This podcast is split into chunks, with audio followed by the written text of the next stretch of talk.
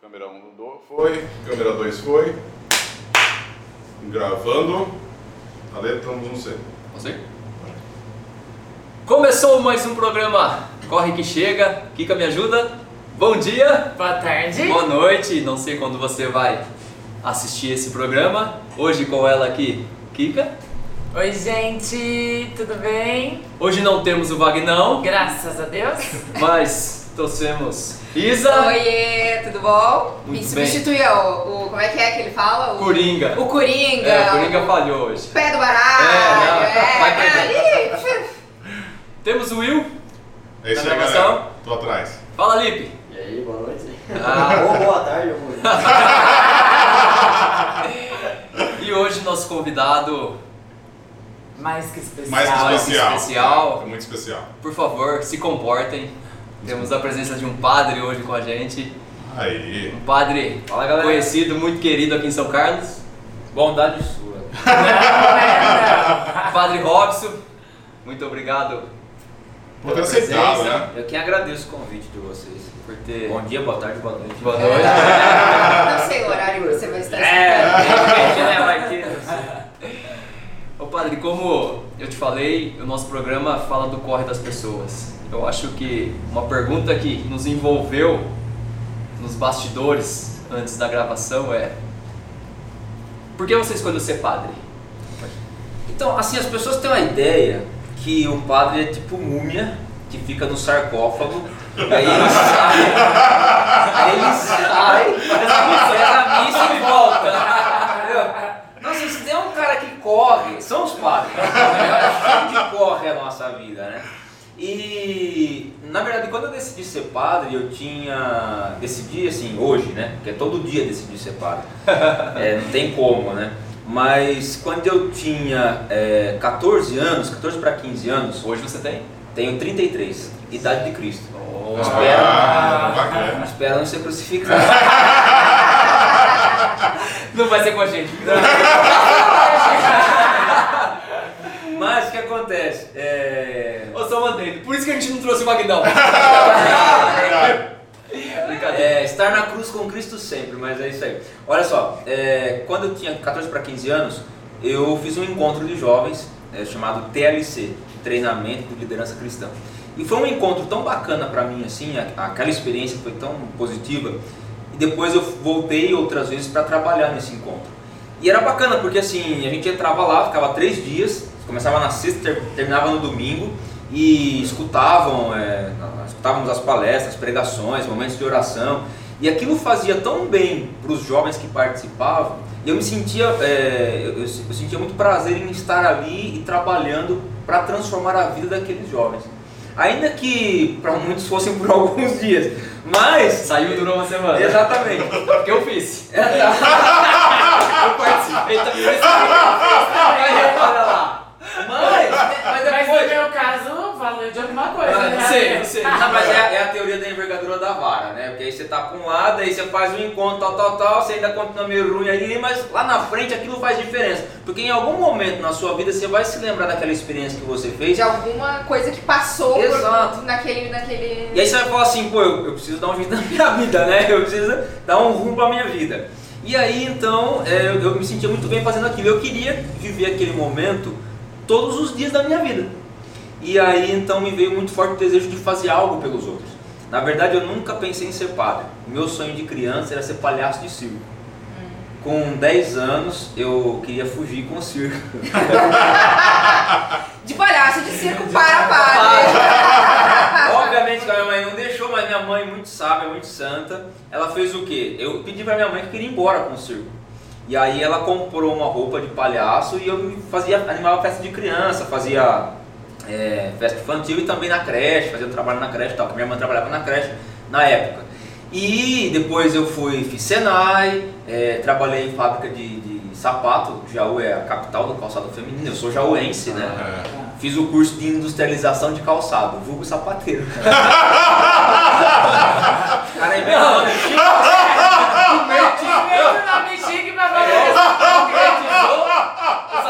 É, é isso aí, sapateiro. E aí, fiz esse encontro e tudo mais, e eu comecei a ver na vida do padre, que era o padre da minha paróquia, o padre Martins, ele trabalhava no hospital, ele eh, tinha um trabalho no hospital de capelania, trabalhava lá na paróquia. Eu comecei a pensar, poxa vida, o padre é um cara que vive para os outros, né? Ele tá ali fazendo as coisas e tal. E comecei a me interessar por isso. Eu fui num mosteiro fazer encontro vocacional. Imagina, o cara que quer ser palhaço. Foi num mosteiro fazer encontro vocacional. Fiz um ano de encontro. E na época, assim, era um, era um mosteiro Esse que. encontro vocacional é pra ver se você tem vocação. Isso, é um, Para ser padre. padre. é isso, é um isso? processo de discernimento, né? Uma dúvida antes, assim.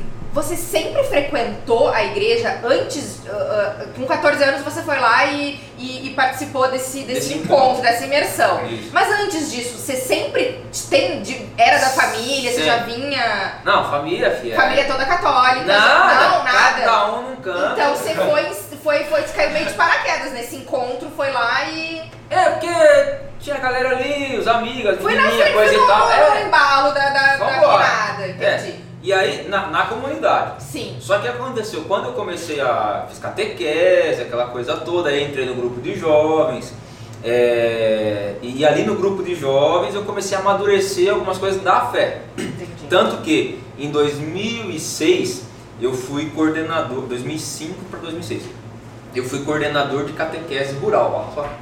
Cara, fera, mano. Fera. Já desde da, da tenra idade. O que, que significa aí? O que, que era isso, né? Tinha comunidades, que em Jaú tinha uma fazenda e tinha colônia ainda lá. E era, era responsável da, da paróquia que eu participava essa colônia. E então todo mundo queria ser catequista na cidade, mas não tinha catequista para ir na fazenda, Fazenda. no sítio lá. E eu ia lá no sítio para dar catequese, dava debaixo da árvore, catequese, coisa e tal. E aí foi um grupo de, foi um grupo de seminaristas lá, e eu era responsável por ajudar esses caras lá, dar catequese e tal, organizar, articular. E aí eles que me motivaram ainda mais para fazer encontro na diocese, porque eu fiz no mosteiro em 2005. Quantos anos o senhor tinha? Eu tinha aí em 2005 eu tava com 16 anos. Ah, jovem. É, 16 anos, 2005. Aí fiz lá, só que era assim, era a maioria dos padres eram idosos. Aí, cara, à noite, na, Onde eu vim parar? Não, pra dormir, era umas camas velhas. Nossa, você virava, você. Aí você dava uma outra mexidinha. tá, tá, tá. Eu falei assim, eu não vou ficar. E aquilo rebombava no corredor, né? Eu com medo. Será que você Não padre dava vai- medo, não tem um mito Total. assim de que. Não, lá. pelo amor de Deus, parecia que ia aparecer um padre velho, eu já tinha morrido atrás dele. Lá na minha frente. E aí eu fiquei, isso aqui eu não fico nem a pau, bicho. No, no outro dia cedo eu pedi pra ir embora. Aí quando foi em 2006, 2005 2006, 2006, aí esses meninos seminaristas da diocese, por quê? Tem os padres diocesanos e tem os padres que são, a gente chama de padres religiosos. Não que eles sejam mais religiosos do que nós que somos diocesanos. São padres seculares os diocesanos. E os religiosos, eles moram em comunidade e têm um carisma próprio. Então, os padres, é, os padres salesianos têm um carisma, uma- um trabalho específico com juventude e educação. É, os padres é, laçalistas têm um, um E carisma você é padre secular, padre secular, diocesano. Diocesano, Isso. secular. Nós da diocese, a gente mora sozinho numa casa e numa paróquia. A nossa comunidade não é uma comunidade religiosa de padres é uma, e de irmãos. É uma comunidade que é lá a comunidade da paróquia. Então eu moro na, na casa paroquial, que é da paróquia, e faço comunidade com os fiéis que ali participam, fazem parte dessa comunidade. E aí eu vim fazer encontro na diocese de São Carlos. Para a gente entender assim, é, é, é, ima- imaginem assim, o Vaticano é um país, a diocese é um, que o, o Papa é o presidente, a diocese é um estado, que o bispo é o governador, e a paróquia é a cidade onde o padre é o prefeito. Então tem essa, essa hierarquia, vamos dizer assim. Uma organização, né? Exatamente. A Diocese de São Carlos contempla 29 municípios. E aí eu vim fazer encontro na Diocese. Aí já era uma galera da minha idade e tudo mais. Em 2007, Bom seminário. no seminário. Em 2007, Com uma outra estrutura. oh, totalmente. Não, era tudo, nova. não, era, não, era tudo velho. Não, era tudo velho também. Mas a molecada era da minha idade. E aí, o que aconteceu? Eu fiz um ano de encontro, então eu vinha de final, era assim, tipo sábado para domingo. Eu vinha no sábado, acho que foram três encontros durante o ano. Minha mãe nem fazia ideia do que era. E depois, em janeiro, foram quatro dias de encontro, na semana assim. E aí, no final desse encontro, que a gente chama de estágio, eu fui admitido a entrar no seminário. Eu cheguei em casa e contei pra minha mãe. Minha mãe, mas como assim? Vai ser padre, vai ser palhaço até onde, né? E aí. não, eu falei assim, Para, é um palhaço, é piada. né? É, é. Não, não é que eu quero ser padre. Hoje eu quero, eu quero fazer esse caminho. E aí Mas eu ah, você ser admitido foi só por ter aguentado todos os barulhos das noites ou não? Não, não, é, aí foi de um. Teve um processo ali seletivo e tal, teve prova e tudo mais. Mas isso aí, ó, essa admissão passa assim, ó, Robson, você tá aprovado, você pode ser padre, agora você escolhe, quer ou não quer?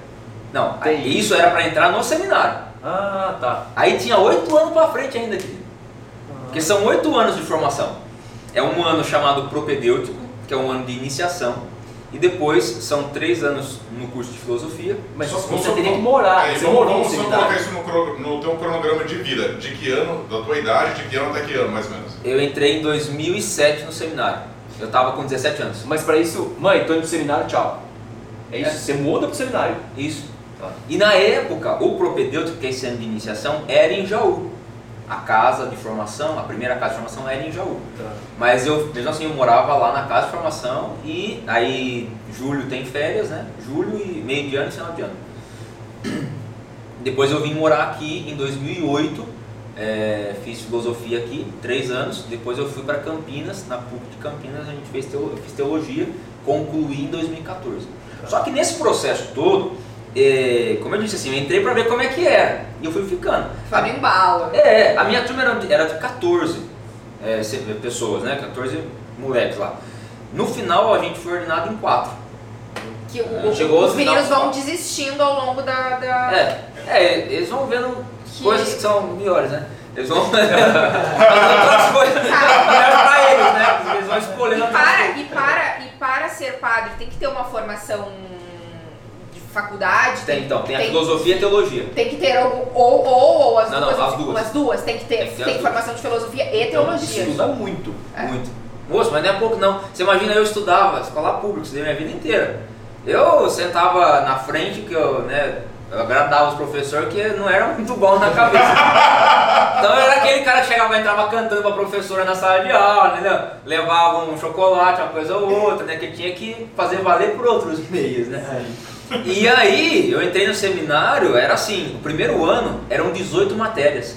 Era aula de manhã, à tarde e à noite, justamente para poder preparar para a faculdade de filosofia e teologia. Aí o seminário te prepara e depois tu vai pra universidade, é isso? Isso. É, na verdade o seminário é todo esse tempo. Tempo, sim. A gente mora numa casa, que é o seminário, a casa de formação, e vai para a universidade, E quem custeia a universidade? A igreja? a igreja, Entendi. as comunidades. Você tinha um salário?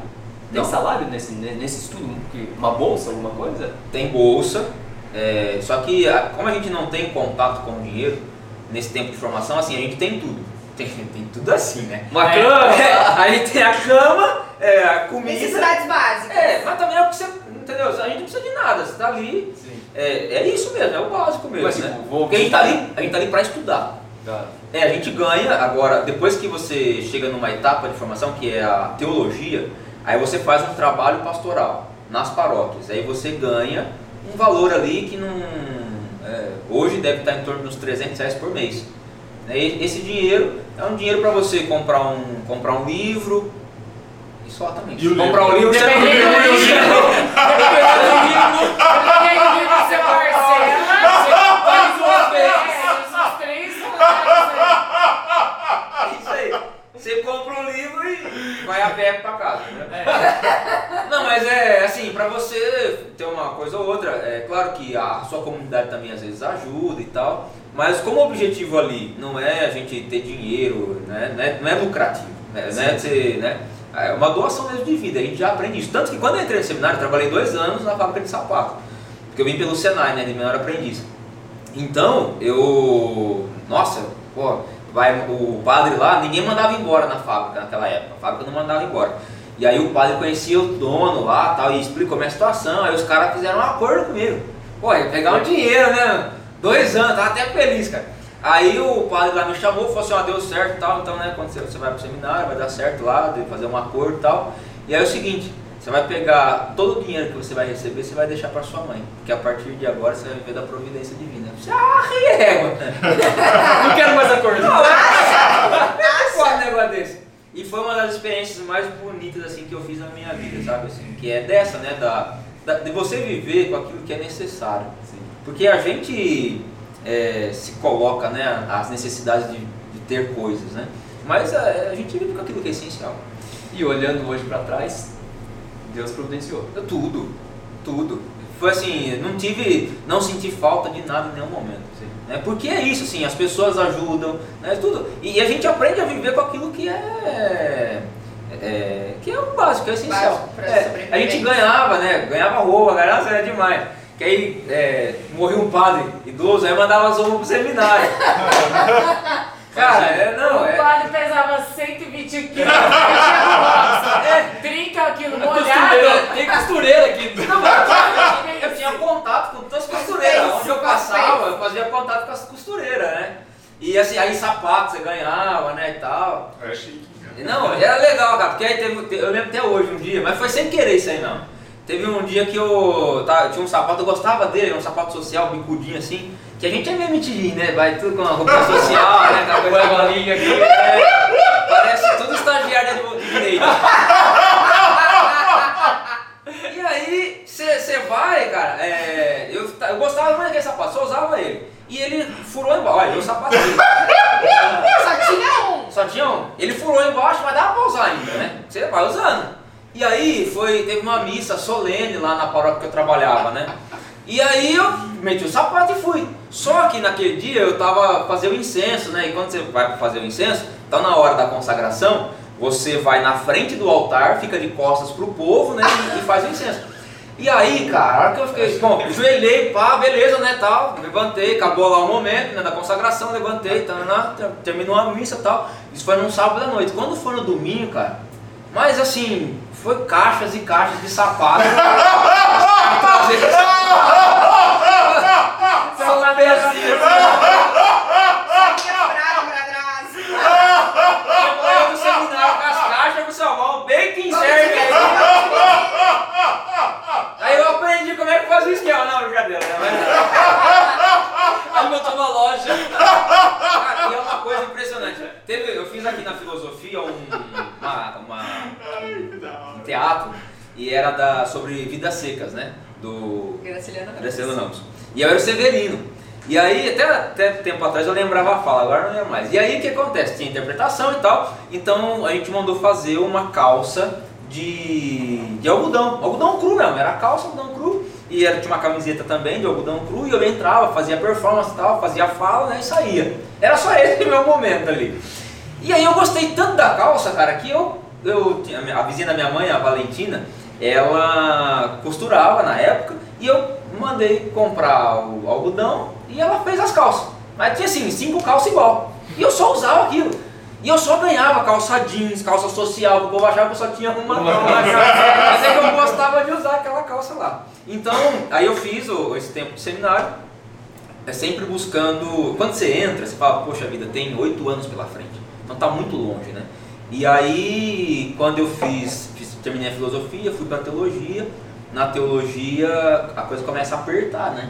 E aí então chegou no ano de 2013, o tive que, é, que é a gente que pede para ser ordenado.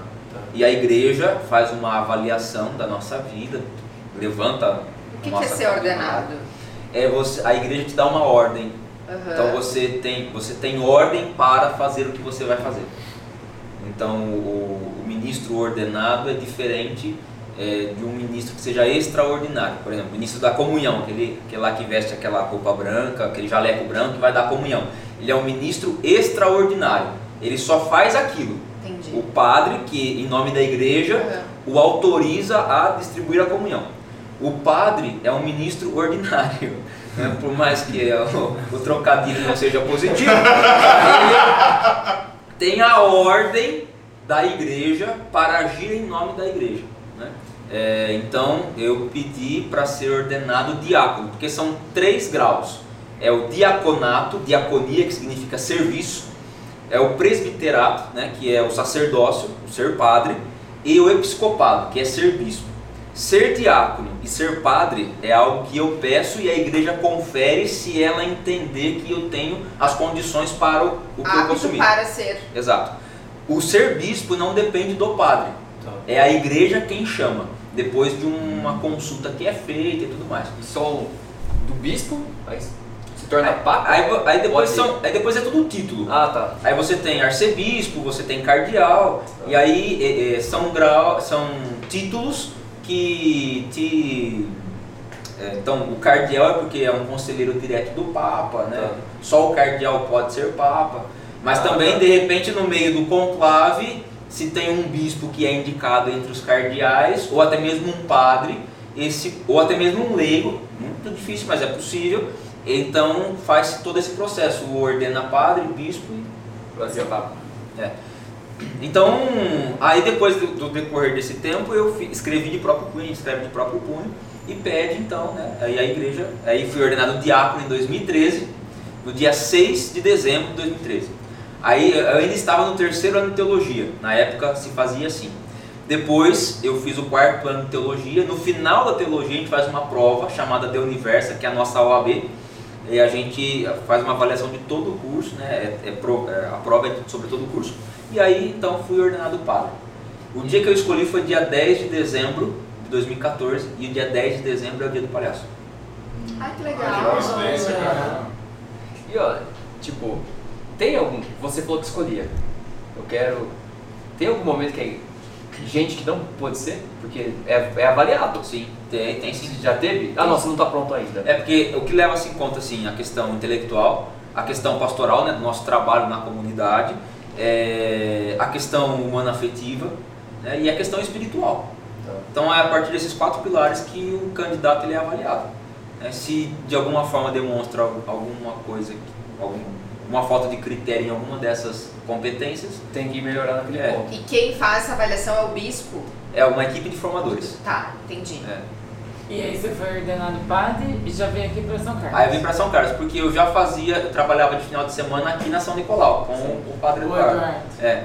Eu trabalhei um tempo também numa, numa região bem é, simples, de, de favela mesmo, assim, a época era, né?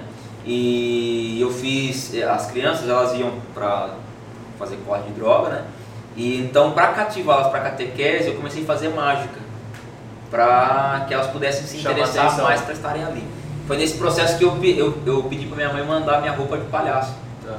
E minha mãe foi na vizinha chorando, cara.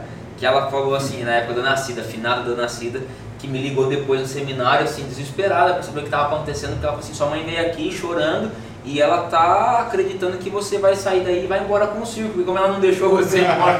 Ó, minha mãe pesou na consciência, pesou na consciência, né? mas era para poder fazer esse trabalho de evangelização. E aí aqui em em São Carlos eu já trabalhava na São Nicolau com o Padre Eduardo, depois eu fiquei, fui ordenado padre e continuei trabalhando aqui. E aí foram três anos trabalhando com ele, já, já tinha três anos antes, fiquei mais três anos trabalhando com ele eh, na comunidade, dividindo com ele, compartilhando com ele os trabalhos. E aí eu pensava assim, poxa, eu preciso fazer alguma coisa na minha vida, né? Porque também ficar aqui de auxiliar minha vida inteira também não dá. Uma hora os caras me tiram daqui, ou eu- vão me perguntar o que eu quero pra vida, eu tenho que. E esse te tira daqui, você poderia ser a igreja, ó, preciso que você vá em tal lugar. É, um padre ele é ordenado para a igreja. Ah, Então, se a igreja. tem essa igreja aqui, é minha, aqui, Não. eu vou ficar aqui. Não, se o bispo me falar assim, olha, é, precisa de você lá no Amazonas, eu vou pra lá. Não vai falar mal do meu Amazonas. né? É, não, não, não. Ah, viu? Inclusive a gente tem um projeto de, de trabalho lá, né? É, então assim, você vai. Independente, você tem que estar disponível para aquela comunidade que a Isso. igreja te envia. É. É, isso? É assim a miúde, eu não tenho vida. Sim. A minha vida é vida para a igreja. Eu não tenho vida. É, mas é, tem, né? É isso, é uma escolha. Sim. E assim, ó, eu tava conversando com elas, hoje, a, podemos falar que a igreja é uma empresa? É, porque assim, Porque precisa de sobreviver, se manter. Vai Sim. falar lucrar, né? Não, mas não é lucrar, É. é sobreviver. É, mas eu- dá eu- pra Pagar manter. contas, né? Tem receita, tem despesa. tem- É, porque a luz tá acesa, você É. vai no banheiro, tem. Você precisa de limpeza, Limpeza. precisa. É. a gente Você passou por entra- uma reforma, passou um estresse lá. Total, cara. A troca de piso. A gente entrou, eu quase troquei de vida, fui pro outro. É, a gente entrou, a gente entra na, na ideia de terceiro setor, né? É, de uma organização não. ONG? É, como uma ONG. ONG, É, como uma ONG, assim, a grosso modo, né? Sim. Porque a gente tem, é, inclusive, cada diocese ela tem um nome jurídico que é Mitra Diocesana. No caso aqui de São Carlos de São Carlos, Mitra Diocesana de São Paulo, mitra diocesana. Essa mitra ela tem um CNPJ, está- aquela coisa lá, já de cartório, tá, nananana, e as paróquias são como filiais dessa mitra, entendeu? Então a gente responde à mitra diocesana. Então hoje, na Diocese de São Carlos, a gente tem um sistema de contabilidade é, que é online, a gente lança todas as, as questões de contabilidade das nossas paróquias.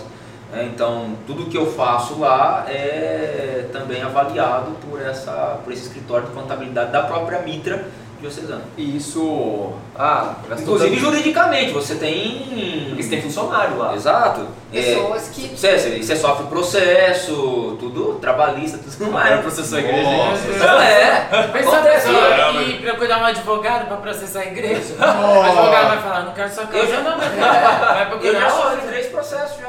Eu não, né? Assim, a a comunidade. comunidade. né? É, só que aí eu respondo Você que legalmente. responde. Exatamente. Caramba. Então, assim, você tem todas essas responsabilidades que às vezes as pessoas não sabem.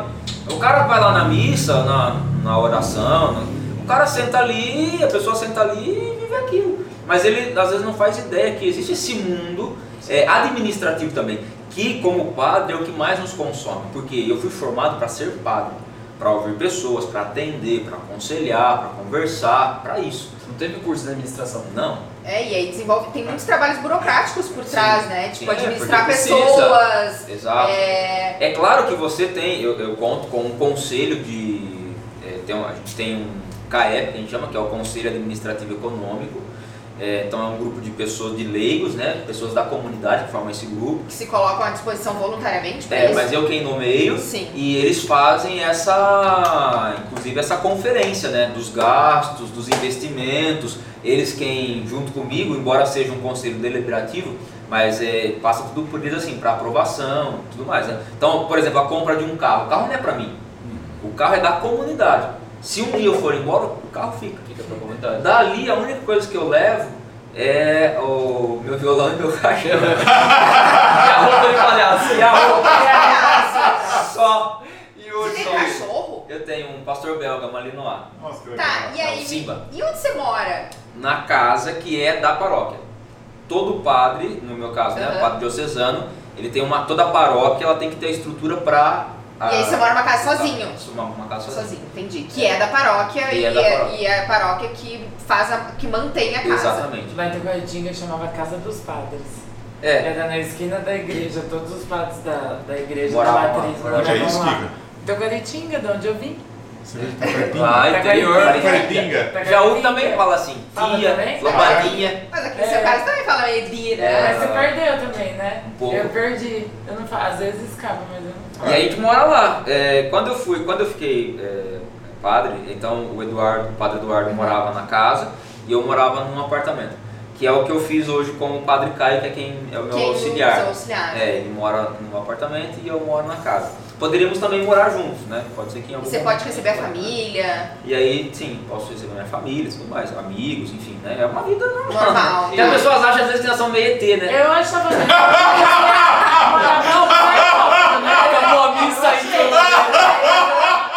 Aí vem o coroinha, fecha a tumba. Aí, a tumba, você Eu acho que convidar a galera pra um jantar, então. Sim, total. Tá. Uma coisa, não, tem gente que acha que meu, um senhor outro, mas minha mãe mesmo, ela falava assim, ah, eu tenho dois filhos, uma menina e o outro vai ser padre. Eu falei, mãe, não. não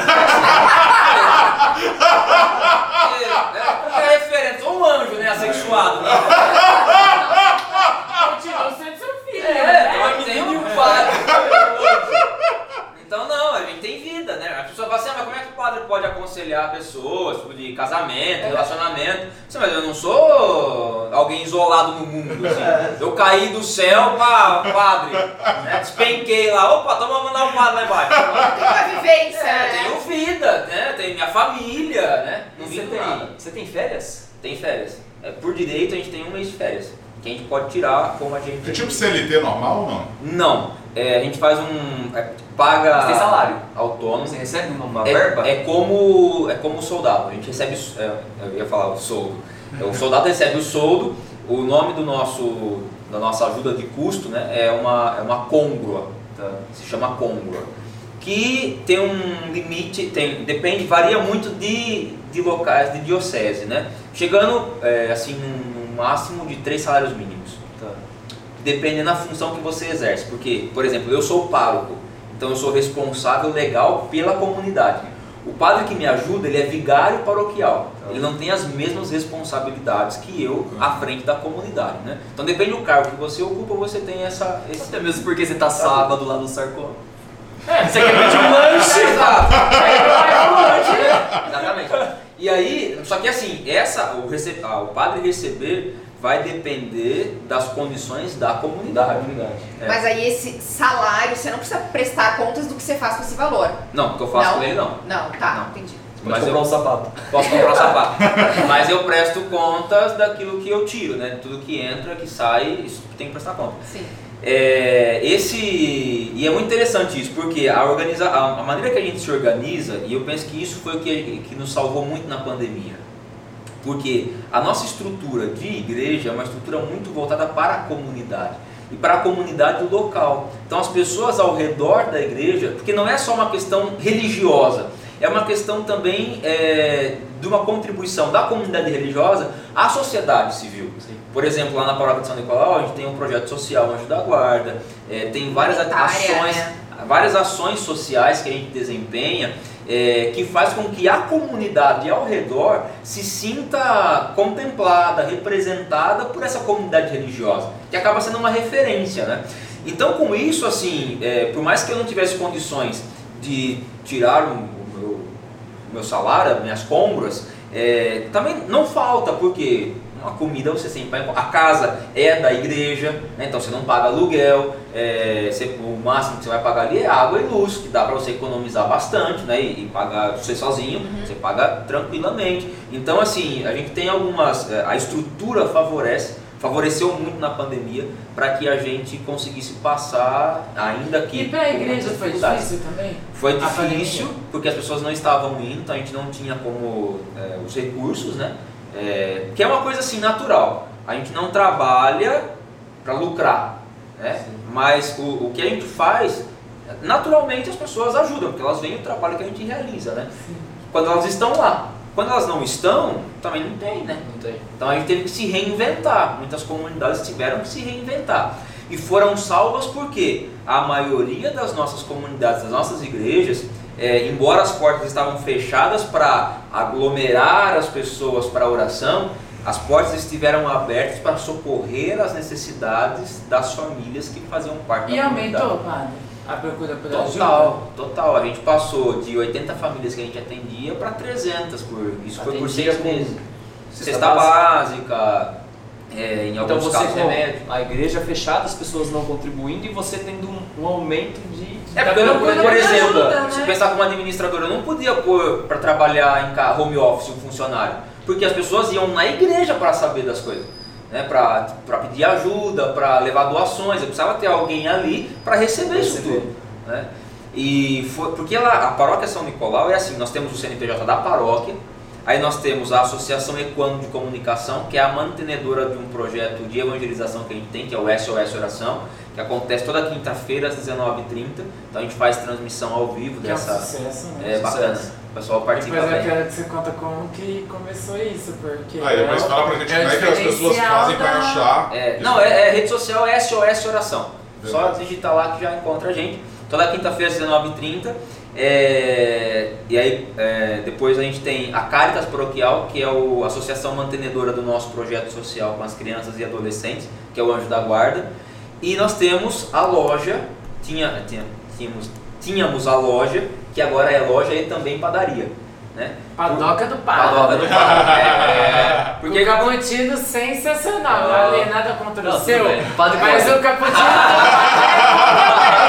Porque o que aconteceu? A gente então tinha que manter essa estrutura toda. E, e as coisas funcionando acontecendo. E aí foi onde a gente abriu a padaria. Porque falou assim, vamos, pedir dinheiro? Não dá, é uma falta de senso. Sim. Todo mundo passando por uma dificuldade, assim, vamos trabalhar. Nunca tivemos preguiça. Aí foi onde a gente começou a vender pães. Né? No começo era para ser só pão francês, mas aí foi agregando, agregando, agregando, agregando e virou a tal da padoca do padre, a padaria mesmo, né? E foi com a padaria que a gente conseguiu manter toda essa estrutura por quatro meses. Depois começou a voltar as celebrações, as pessoas começaram a voltar e a, pad- a padaria continuou. né? Então a gente, é, é, na verdade, eu administro esses quatro CNPJs aí hoje. E como foi, agora falando de pandemia, porque pânico. As pessoas têm uma visão que o padre é o, o anjo. Sim. Como que foi pra você nesse tempo de pandemia com as pessoas com muito medo? Um caos. Imagina. É, porque assim, as pessoas achavam e recorriam à igreja como uma última esperança. Saída, uma Saída. forma de salvação, de É. sa- conseguir sair daquilo. Eu comecei a atender as pessoas, é, porque o que aconteceu? A pandemia começou no Brasil em março de 2020. Quando começou, estava muito longe. Então veio março, abril, naquela discussão, assim, ah, mas isso é, não é nada, está longe, isso não vai chegar aqui, parará, parará. E eu sempre disse isso. A hora que foi quando começaram aquelas medidas restritivas e as pessoas é, não querendo e tudo mais, eu dizia assim, a hora que começar a morrer gente próxima a nós, nós vamos querer encontrar um culpado. né? E foi dito e feito. Porque aí de repente as mortes que eram distantes começaram a ter nomes, começaram a ter fisionomias que eram conhecidas. E as pessoas começaram a se desesperar, porque começaram a ver que aquilo era real. né? Tipo, E- ó, morreu alguém que frequentava a igreja. Exatamente. Tá chegando? Exatamente. Não, e as famílias, né, de quem antes não desconsiderava, começou a se desesperar, porque e às vezes o desespero não era nem pelo vírus em si, era pela, pelo sentimento de incapacidade.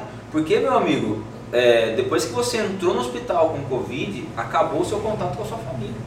A época. Inclusive, quando chegava a morte também, né? Tá bem. Mesmo a morte, tinha, era uma coisa que no caixão não podia nem ver, né? Me, me arrepia, assim, você fala nisso assim, me arrepia até hoje, porque foram muitas das histórias nesse sentido. Sim.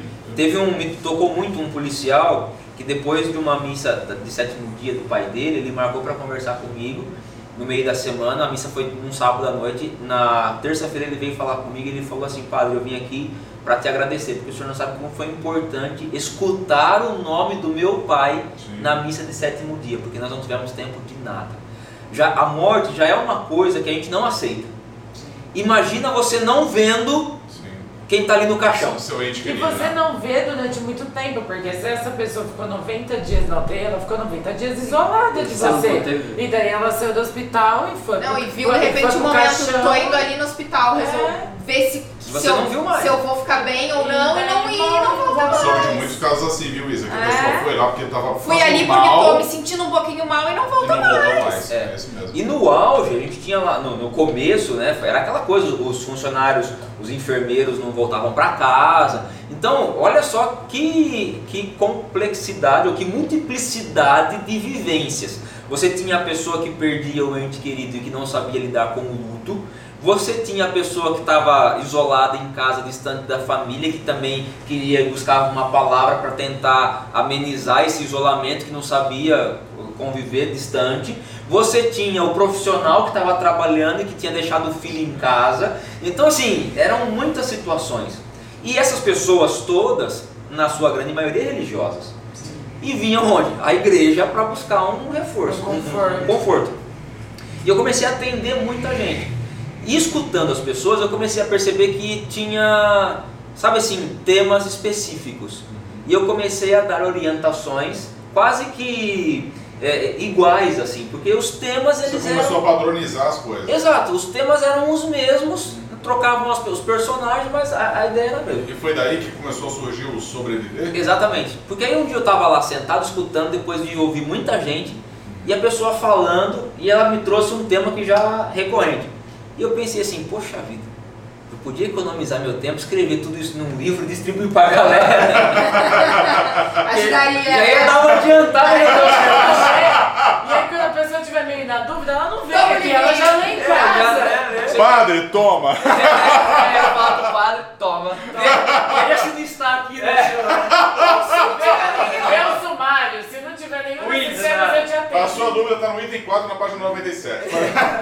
É, a gente brinca assim, mas é, é, foi isso. O meu pensamento foi esse. Eu pensei assim, poxa vida, se esse tema tá tão recorrente com pessoas próximas, imagina quantas pessoas não estão pensando sobre, querendo refletir sobre isso e às vezes não encontram um lugar para pensar, né? Porque nem todo mundo tem acesso a um padre, a, a um a um psicólogo, principalmente a um psicólogo, a um psicanalista, o que seja, né? Para ajudá-la a pensar a vida, né? É, e só uma observação, que a gente brincou aqui falando sobre isso, mas o tema foi seríssimo no tempo, né? Não, Foi sim. Uma, uma coisa foi absurda, né? Foi, e aí eu pensei assim, vamos escrever um livro. Aí eu cheguei em casa, de- depois desse atendimento à noite, aí eu mandei mensagem para uma das pessoas que trabalham da nossa equipe lá do SOS Oração, que a gente tem um grupo de, de, de tempestade de ideias, né?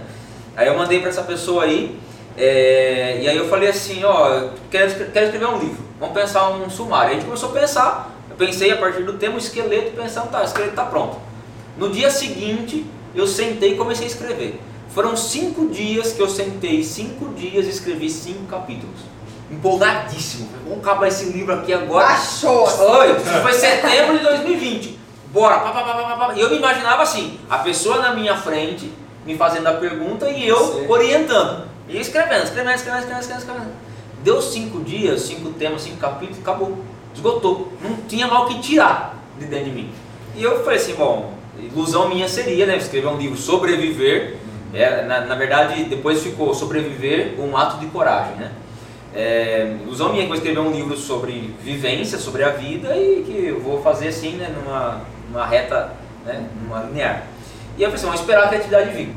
Isso foi setembro de 2020. Quando foi em 2021, porque eu também atendendo as pessoas e tudo mais, chegou uma hora que eu também saturei. Assim, o nível de estresse era muito grande, porque você imagina, eu tive que pensar a administração da paróquia, as questões, as- as- os compromissos financeiros que nós tínhamos, somado ao atender as pessoas, somado ao celebrar a missa, porque você- as pessoas às vezes falam assim, ah, o padre, mas não é fácil você celebrar, você entra para celebrar uma missa e você tá lá, você tem 40, 50 mil de conta para pagar naquele mês, você tem funcionário que você tem que administrar os Tem que conflitos. estar emocionalmente bem RH. para aquele. Então você imagina, momento. Né? Às vezes a pessoa fala assim, ah, os padres passaram por mim nem viu. Você, pelo amor de Deus, né? Não, e nesse momento você começou a fazer as missas online. né? Online. Deu- Mudou sua rotina. né? Nossa, mas era um negócio a missa online. Nossa, eu não aguentava mais, cara. Porque uma coisa é você rezar pra câmera, no momento aí, beleza. Outra coisa é toda hora você fazer isso.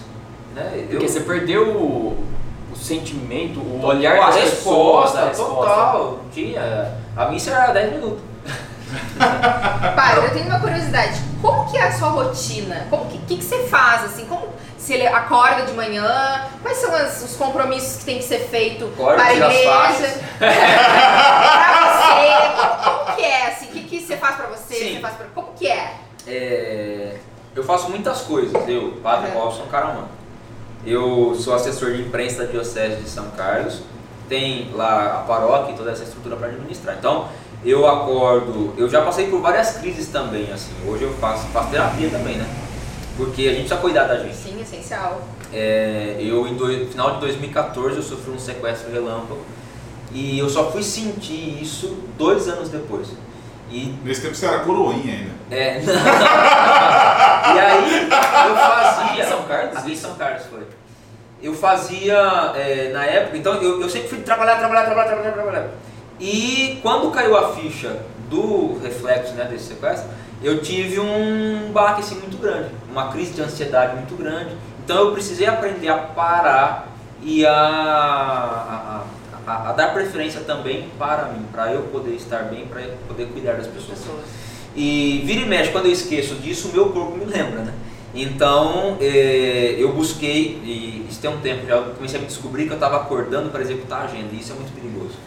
Porque eu não acordava mais assim, ah, eu vou acordar amanhã, vou preparar um café, vou fazer uma caminhada, vou fazer minha oração e vou trabalhar. Não, eu acordava, vou fazer minha oração, que de alguma forma também, porque você já parou para pensar, todo mundo vai na igreja para rezar, mas o padre é quem faz a oração.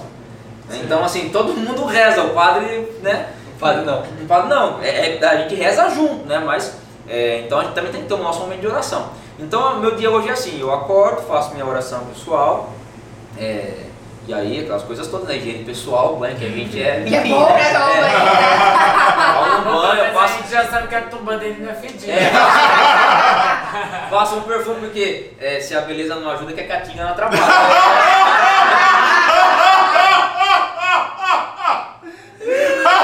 A gente vai... Só vai- faz, mas sou limpinho. Exatamente. E aí é, começa o dia, assim, depende muito do que eu tenho no dia. Então, às vezes tem alguma reunião na, na cúria, às vezes tem alguma entrevista do bispo, aí também tem que preparar o bispo, é, fazer, montar release, enviar para a imprensa, é, coordenar as equipes das quais eu faço essa coordenação. Então, eu sempre faço aquele, aquele panorama, né? Pela manhã, vou rodo a- os lugares que eu administro, que eu coordeno, e aí distribuo serviços, as situações e tal, vai resolvendo as demandas. A, a minha manhã fica mais ou menos nisso, e aí eu tenho, faço exercício físico também, é, eu corria. Viu? É. Eu Vamos correr com a Eu gente, também, eu também padre! Ele corria. Eu também corri. Eu acho que a gente pode convidar o padre pra correr com Na escola eu fazia atletismo, coisa e tal. É, depois sempre fiz natação.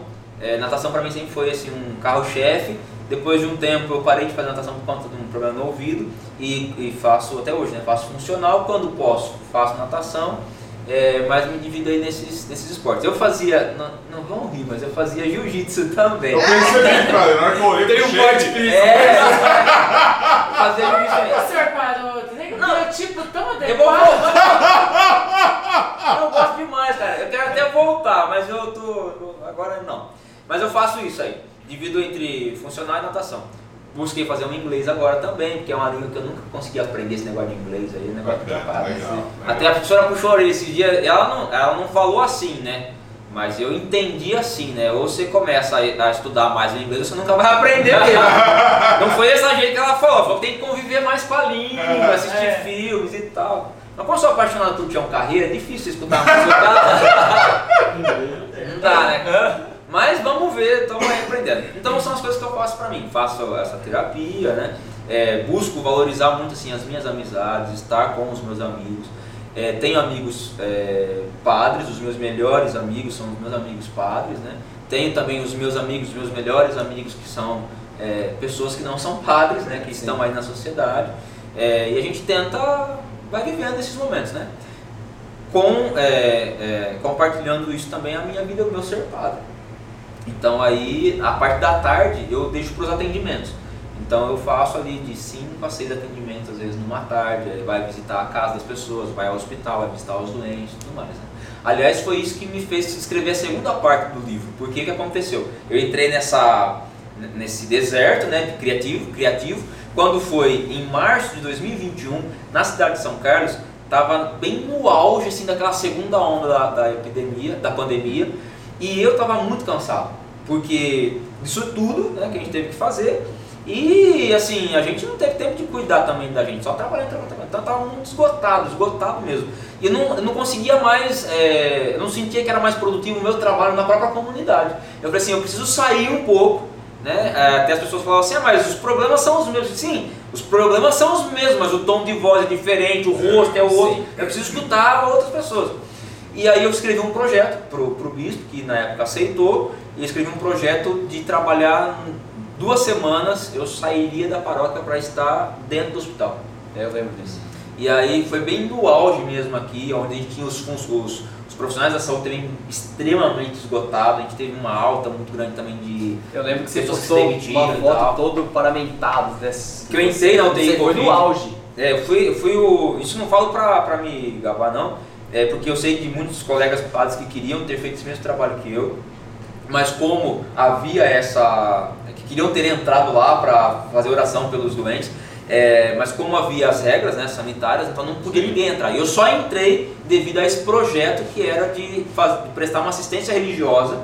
Embora eu sendo padre, eu estava ali como uma presença religiosa para todas as religiões. né? Então o objetivo era levar a fé dentro do hospital e através da espiritualidade ajudar profissionais e pacientes a viverem melhor, a estarem, a, a terem um pouco esse respiro, né? Que para mim a espiritualidade tem muito esse lugar. Trazer um acalento, assim. Exatamente. E o, os, os profissionais de saúde precisando muito, né? Total. Eu fui, então eu ia, eu fazia uma oração fora da UTI Covid. Os profissionais vinham na janela e tudo mais. Então depois eu entrava no hospital e eu passava em cada setor fazendo um momento com os funcionários. E assim, os mais eh, marcantes eram os da UTI Covid. Porque a UTI, principalmente a UTI Covid, a UTI já é uma coisa louca, né? Sim. A UTI Covid é uma coisa que, assim, a qualquer momento, qualquer coisa poderia acontecer. Então você tinha, era um clima de tensão muito grande, muito alto, né? Então você entrava ali e eu pensava assim, poxa, como é que eu vou trazer esses profissionais Porque uma coisa é quando você tem uma hora para você fazer uma celebração. Sim. Outra coisa é quando você tem quatro minutos pra você fazer alguma coisa. E aqui não é uma celebração, né? É um É, momento de tentar dar um alento para aquele Momento. pessoal. Então eu já começava a falar assim, eu falava assim, pessoal, ó, eu sei que já desmontava, né? Olha, eu sei que tá coisa, estão preocupados com um monte de coisa, mas eu quero pedir um segundo seu para você poder se sentir nesse momento. Então fecha um pouquinho os seus olhos, aí eles fechavam, aí você via que era instantâneo, sabe? Que a pessoa se conectava consigo, assim, de sentir assim, poxa, existe eu também, né? Existem os meus sonhos lá fora, né? Não é só eu aqui trabalhando, fazendo, né? É um ser humano que está trabalhando aqui. Exato. Então assim, era um momento muito breve, mas que assim você sentia que aquilo era muito positivo. E quando, então eu ia para falar com os profissionais. E eu entrei por três vezes na UTI mesmo para fazer uma oração para os doentes, UTI Covid. E foi muito marcante, teve muitas histórias dentro do hospital. Esses dias, quando eu comecei a fazer esse trabalho, eu já pensei, lembrei no livro que eu tinha parado de escrever. Eu pensei, eu vou relatar esses dias, né? E eu sempre, aí eu ia escrevendo, é, mas sempre trazendo para a nossa vida, assim, porque, por exemplo, tem um, um dos capítulos do livro que eu estou falando isso, né, da questão do, do pessoal da saúde que foram vistos como super-heróis. Isso é um, é bonito, é bonito, mas é um baita de um peso que você coloca nas costas das pessoas, entendeu? Sim. E na sociedade, na nossa vida, nos nossos relacionamentos, a gente também se vê assim, muitas vezes como super-heróis. Então eu fui linkando, sabe? Essa experiência do hospital também trazendo para o dia a dia da vida de cada um de nós. E nesse caso específico, quando eu lancei o livro, e aí trouxe né, todo o release, essa ideia do trabalho no hospital, da, da- desse momento da pandemia, para ajudar as pessoas né, a ressignificarem as suas vidas a partir pós-pandemia, uma mulher me escreveu e ela dizia assim, padre, eh, eu quero muito ler o seu livro e tudo mais. Eu estava dada como morta, ela trazia lá, não me lembro agora quanto tempo, ela ficou entubada por meses e sem vida já, não tinha mais esperança. Eu saí, eu, eu consegui me reagir, reagir e tudo mais e fui para casa. A única coisa que eu me lembro desse tempo do hospital é que um padre foi é, até mim e me deu a unção dos enfermos. Quando eu cheguei em casa, a minha filha contou que o senhor tinha entrado lá no- na UTI Covid, né, que possivelmente o senhor teria dado a unção a mim. E ela fez essa pergunta. E eu quero perguntar para o senhor: o senhor deu a unção para mim? E aí entra a graça de Deus, né? Porque quando eu entrei na, na UTI, eu não fui em cada é, doente. Eu fiz uma oração, estendi as mãos, fiz uma oração a todos, né? E aí olha só que bonita a fé, né? Porque eu disse para ela isso, assim, não, eu não fui lá do seu lado e dei a unção. Eu fiz uma oração a todos que estavam na UTI, mas eu não tenho dúvida que Deus agiu individualmente em cada um. Cada um. Cada um. Então, assim, é- é, foram experiências como essa, como de um médico, que eu já estava é, no final da, da primeira semana e a, a, a- menina da, da assistência social me, procurou, me ligou e falou assim, padre, tem um médico que gostaria muito de falar com o senhor, já estava em casa já, gostaria muito de falar com o senhor e tal, porque também por conta desse trabalho eu tive que ficar afastado, né, por, por essas duas semanas, depois mais um tempo de quarentena. Claro. É, e aí é, ela me ligou e falou assim, gostaria muito de falar com o senhor. Eu, não, estou indo aí. Aí eu cheguei lá, o médico, ele tinha, é, ele era médico aqui em outras cidades. E ele dizia isso, padre, já estou há um ano, assim, os meus pacientes são pacientes é, de muito risco. E eu passo, hoje dou medicação, amanhã eu volto nunca mais. mais. E isso está sendo, parece que eu estou enxugando gelo, não- eu estou me sentindo muito incapaz, muito impotente e tudo mais.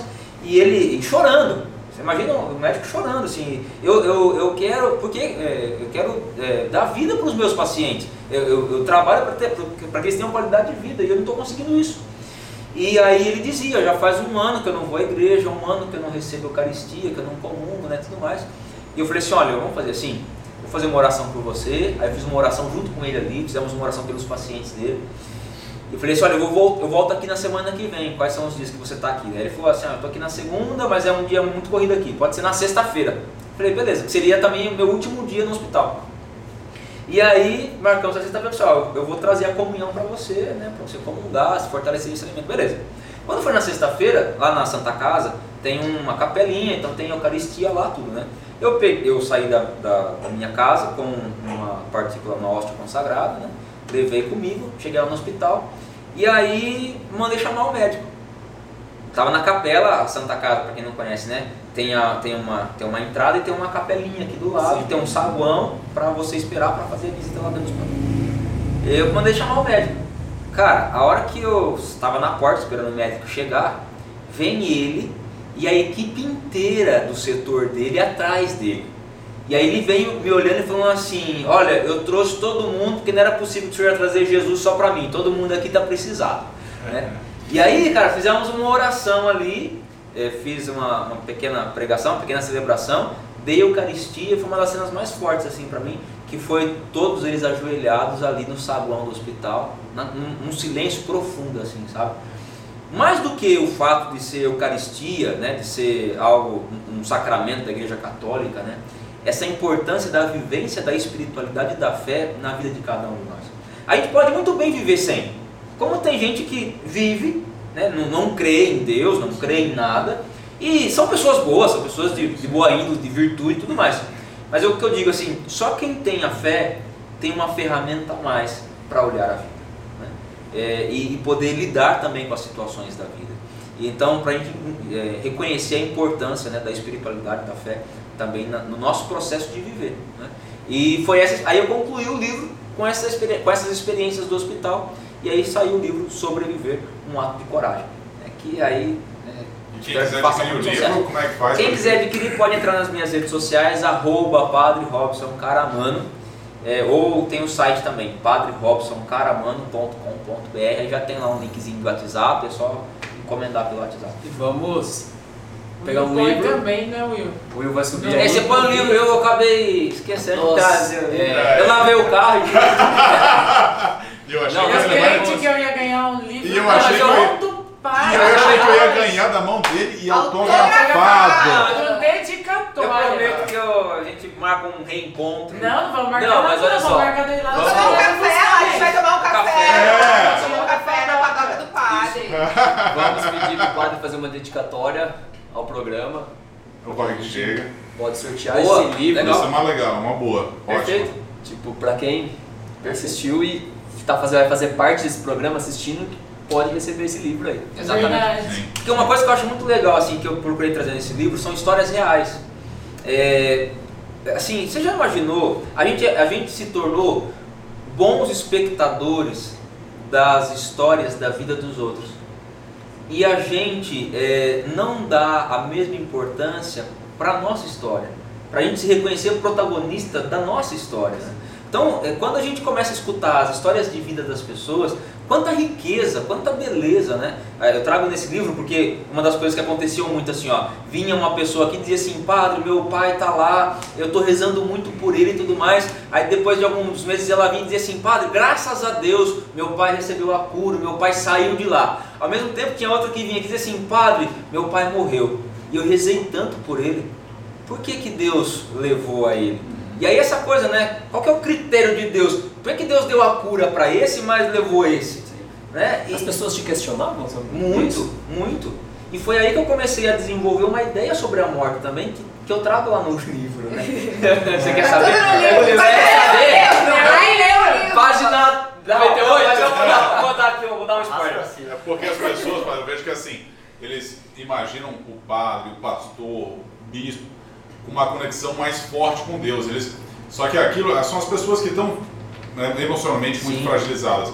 Então vocês são parte fundamental na sociedade, eu vejo assim, Sim. como ah, dar um alento, é, voltar a fazer aquela pessoa não ter conexão mais forte. Conexão mais forte não, não existe. Todo mundo vai ter conexão com Deus. Mas vocês voltam a fazer aquela pessoa ter conexão com Deus que ele sempre teve. Sabe? Então, e, e a pessoa emocionalmente abalada, é, além de ser um, um prato cheio para quem, para mãos, é um solo fértil para mãos erradas, também, graças a Deus, as pessoas procuram, né, procuram as pessoas certas para poder recolocar, perdão, em conexão com Deus de uma forma adequada. E sabe o que acontece assim? é, as pessoas, elas, é, quanto mais elas fazem uma viagem para dentro de si e se conhecem, mais elas têm a oportunidade de conhecerem a Deus. Hoje, e, e isso eu trago na primeira parte do livro, lá, né? Porque assim, ó. é, não, não, não, Ah, esse deixa eu explicar. A gente ficou muito bom em cuidar dos outros. A gente levou muito a, a, a, a ferro e fogo a máxima de Jesus, ama o teu próximo como a ti mesmo. Sim. A gente ficou muito bom em amar o próximo, mas a gente esqueceu de amar assim. E o Catecismo da Igreja Católica, ele vai dizer assim que o nosso coração é um sacrário inviolável onde só Deus habita. O que significa isso? Quanto mais eu faço uma viagem para dentro de mim, um processo de autoconhecimento, mais eu sou capaz de conhecer o outro. para Exatamente. ajudar o próximo, né? Exatamente. Então eu preciso também me parar nesse tempo. E a sociedade não favorece isso hoje. Porque eu já, eu já escutei isso de pessoas assim, poxa, meu amigo está muito doente. Mas você já foi lá visitar? Não, eu não vou porque eu quero guardar a imagem dele bem no churrasco, na festa. É. Poxa, assim, a, sociedade não ajuda a gente a encarar o sofrimento. Exato. Então, quando passa por um momento como esse, onde é que você vai buscar referência? Vai pro padre. né? É, foi quase aquela cena do Simpson, né? A galera da igreja foi pro bar e a galera do bar foi pra igreja. Né?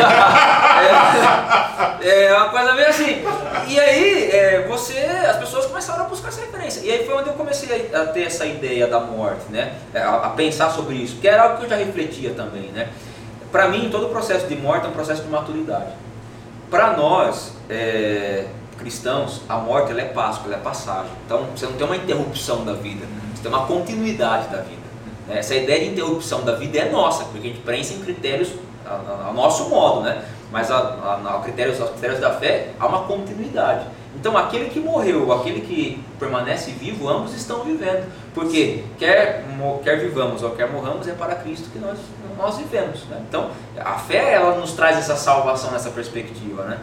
E na perspectiva cristã, a gente busca se assemelhar a Cristo. E Então, para mim, morrer é como Paulo dizia: agora é é aquele momento, agora já não sou mais eu quem vivo, é Cristo que vive em mim. Então, a pessoa que tinha fé, ou que tem fé, ela vai buscando viver uma vida, se assemelhar a Jesus, se assemelhar a Jesus, de tal forma que haverá um momento que não há mais ela, é ela toda em Deus e Deus toda nela. E aí, Hoje esse em dia, processo. eu, eu vejo que as pessoas têm muito isso, no, não estou falando do você, pelo amor de Deus, tá? Sim, sim. Quando você é o padre, pelo amor de Deus. Quando- Isso muito no discurso, sabe? É, vou me assemelhar a Cristo, vou me assemelhar. Primeiro volante que ela pega, o primeiro semáforo que o cara cruzou, sabe aquela coisa? É, exato, sim. A pri- primeira pessoa que falou mal dela, parará, sabe? Então, é, é um treino, eu vejo que essa questão de, de você se assemelhar a Cristo é um treino tão diário. De, Não, de a gente você- gosta dos milagres de Jesus, de mas você, não da cruz. Isso, de, exato. É, De você, de você se policiar, de você isso. É muito legal você ler, mas você executar e tentar se assemelhar é Porque difícil. é nessa hora que você está no leito de hospital que você se vê na cruz com. Né? Pela, pela, é uma, uma frase bíblica que diz isso, né? Pelas suas chagas nós somos curados, porque nas dores dele nós vemos a nossa dor. Por isso a igreja, é, a, a Sexta-feira Santa, que hoje virou um feriadão prolongado, né? que as pessoas fogem, vão para a praia, Sim. porque não querem parar. é, a igreja tem essa mentalidade, assim, vamos dizer, ruralista, né? porque era das colônias, pequenas comunidades e tal. Mas era essa oportunidade onde todo mundo parava para pensar a morte injusta de um homem. Que Pra ver as nossas casa, injustiças. Na minha casa, na sexta-feira santa, se ligava a televisão. É Na rádio, quaresma a gente não podia sair de casa, meu pai não deixava. Era da escola pra casa e de casa pra escola. Não podia sair, era levado muito a sério. Então você era Hoje chamado em a, dia já não é. a olhar o sofrimento, perdeu, né? a reconhecer isso. E aí, quando a gente traz isso, no livro eu trago duas histórias dessa, desse, do que viveu e do que morreu, né? É a história do menininho Henrique e a história da Luna. O Henrique é um, era um, é um menino, eu não me recordo agora a idade, se era de 9 para 8, 8 para 9 anos, mas ele foi diagnosticado, ele ah, os pais entraram com ele a, gritos na igreja. Ele estava com muita dor na cabeça. Fiz uma oração por eles e eles conseguiram vieram para a Santa Casa e foi um corre-corre danado. Descobriram um, um tumor no cérebro dele e não conseguia a vaga para o Hospital do Câncer que era fora, não me lembro agora se era Barretos ou Ribeirão. E aí correram com o menino para lá, ficaram um tempo lá, né? E um dia, já no meio da pandemia, eu estava fazendo SOS oração e entra é, no final do SOS, tipo, era transmitido, né? No final da transmissão, o, entrou os pais né, do Henrique com, e o Henrique andando. Aí ele veio até mim, estava com o curativo da, da, da, da cirurgia na cabeça e tudo mais. Ele veio, me deu um abraço e falou assim: Estou curado. né? Eu recebi a cura né? e me deu um abraço. Fizemos uma foto à época, eu até fiz um, um relato nas redes sociais, que esse relato foi para o livro depois. E a Luna, que foi a menininha de dois anos, que aqui de São Carlos, que morreu com câncer. Né? E ela foi tratada em Barretos. E quando ah, os pais chegaram, era me- meio de ano assim, é, já estava di- diagnosticado e tudo mais. Eles tinham conseguido a vaga lá em Barreiros para fazer o tratamento e vieram pedir uma benção para poder irem fazer o tratamento. Na, no dia que eles entraram, eu fiz uma oração por elas e tudo mais e pedi a intercessão de um menino que é daqui da diocese, da cidade de Bitinga, chamado Nelsinho Santana. O Nelsinho morreu com 9 anos de idade, é, ele teve uma trombose no braço, o braço foi amputado. Ele, ele tinha um problema e aí ele veio para Santa Casa de Araraquara, à época, isso faz muitos anos, não me recordo agora. Ele veio para Santa Casa, onde ele teve catequese com as freiras e tal, e um padre que o acompanhou. E a partir daquele dia ele começou a querer comungar todo dia, receber Jesus na Eucaristia. Bom, terminou o tratamento ele foi para casa. E depois de um tempo, ele entrou correndo na cozinha da mãe e pediu para que ela pudesse levar a ele para o hospital, porque senão ele ia pecar. Ela disse, mas vai pecar com 9 anos de idade? O que, que é isso? Disse, não, porque eu fiz uma promessa para Jesus que eu nunca mais iria reclamar de dor. E só que meu braço está doendo muito. E eu sinto que eu vou reclamar em algum momento. Foi quando trouxeram ele de volta para Araraquara e já estava necrosado o braço. E aí a, pediram para a irmã que deu catequese para ele poder dar a notícia. E aí ele falou assim para a irmã, a irmã falou, lembra que eu, que eu te falei de Jesus e tudo mais? Ele disse assim, eu me lembro, se ele me pedisse um braço, eu daria a ele. E aí a irmã disse, né, então assim, você vai ter que dar esse braço. Aí ele ficou lá por um tempo e, e o padre o acompanhando todo dia. E ele começou a dizer para o padre, olha, eu vou passar o aniversário de Jesus com Jesus. Jesus me convidou para a festa dele. Quando foi chegando próximo, ele disse para o padre, olha, eu vou para lá para a festa com Jesus. E quando eu estiver lá, toda vez que o senhor estiver rezando a missa, se o senhor fizer algum pedido, eu com o meu braço que eu tenho, eu vou puxar a túnica de Jesus e falar para que Jesus possa te atender. No dia 25 de dezembro ele é, dormiu, né? morreu. E eu pedi a intercessão do Nelsinho pela Luna. Quando e foram embora, e aí é, quando foi no final do ano, em dezembro, isso já faz três anos, se não me falha a memória, é, quando foi em dezembro a notícia, né, na noite de 24 para 25 a Luna morreu.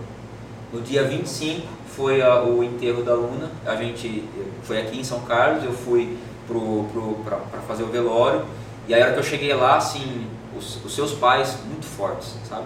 É, ressignificaram pela fé esse processo, esse momento.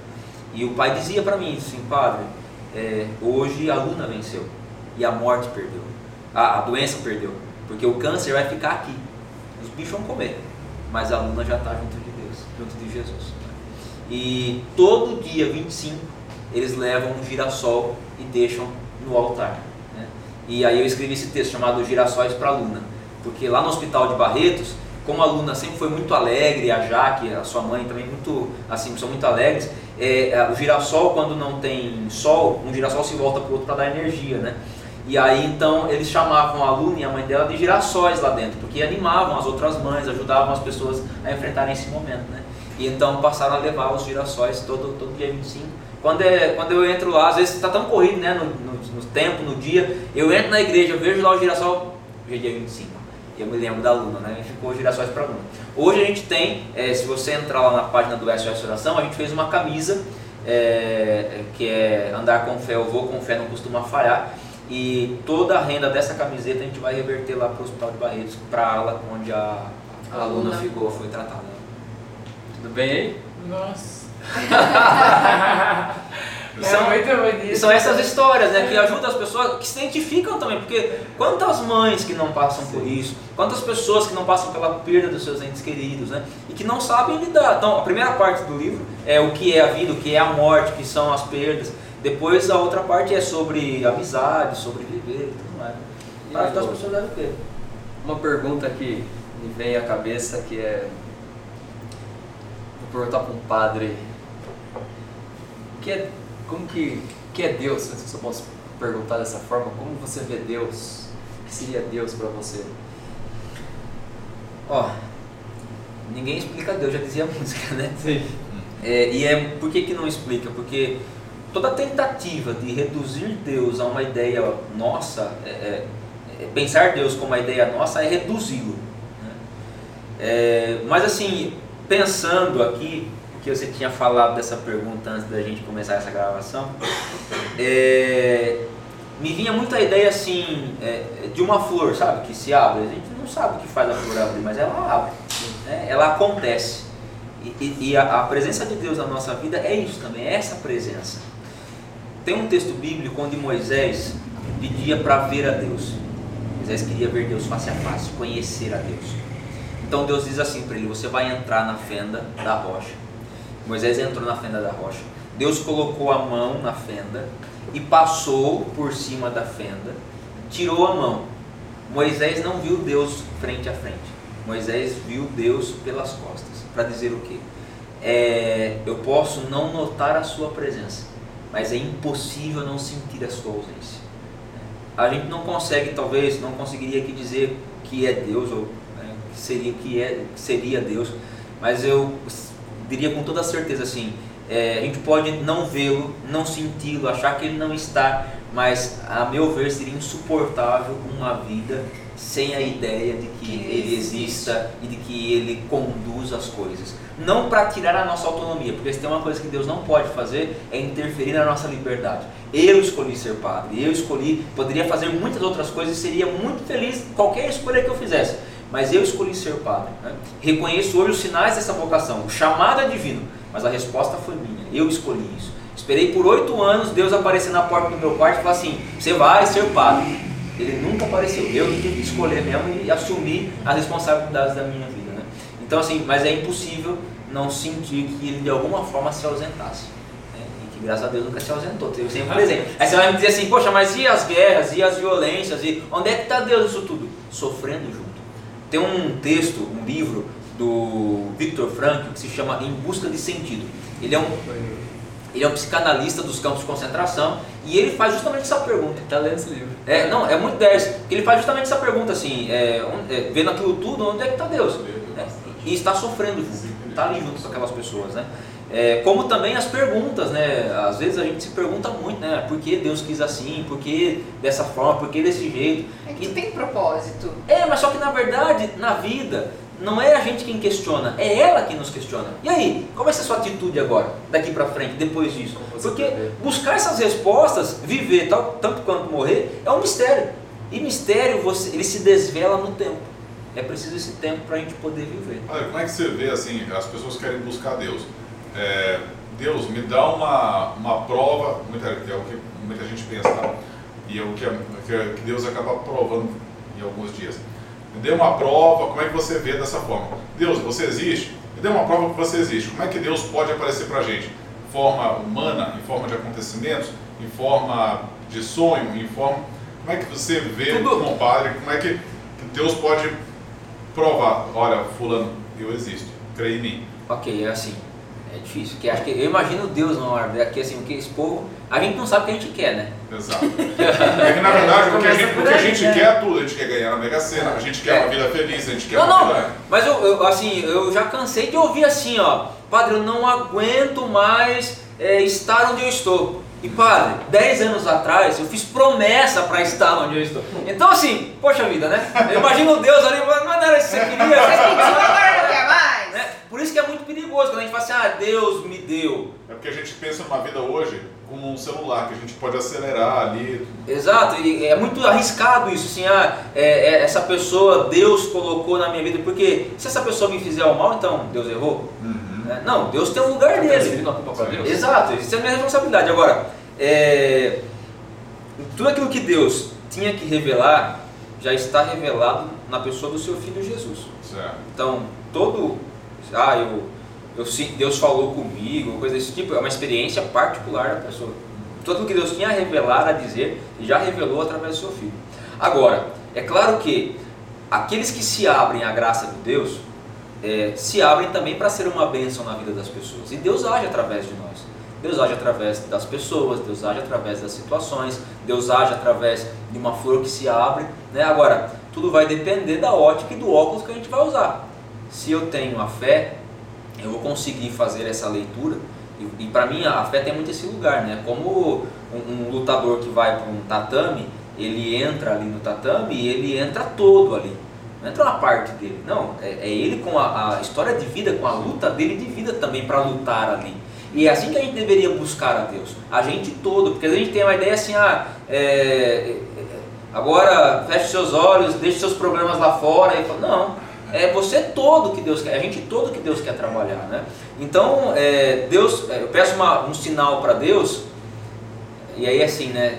É, é meio complicado, porque qual que vai ser o critério? Para você não instrumentalizar a Deus né, e, e- e não acabar se frustrando. Sim. Então assim, é, Deus já nos dá tantos sinais. E às vezes a gente quer ver o que a gente quer ver.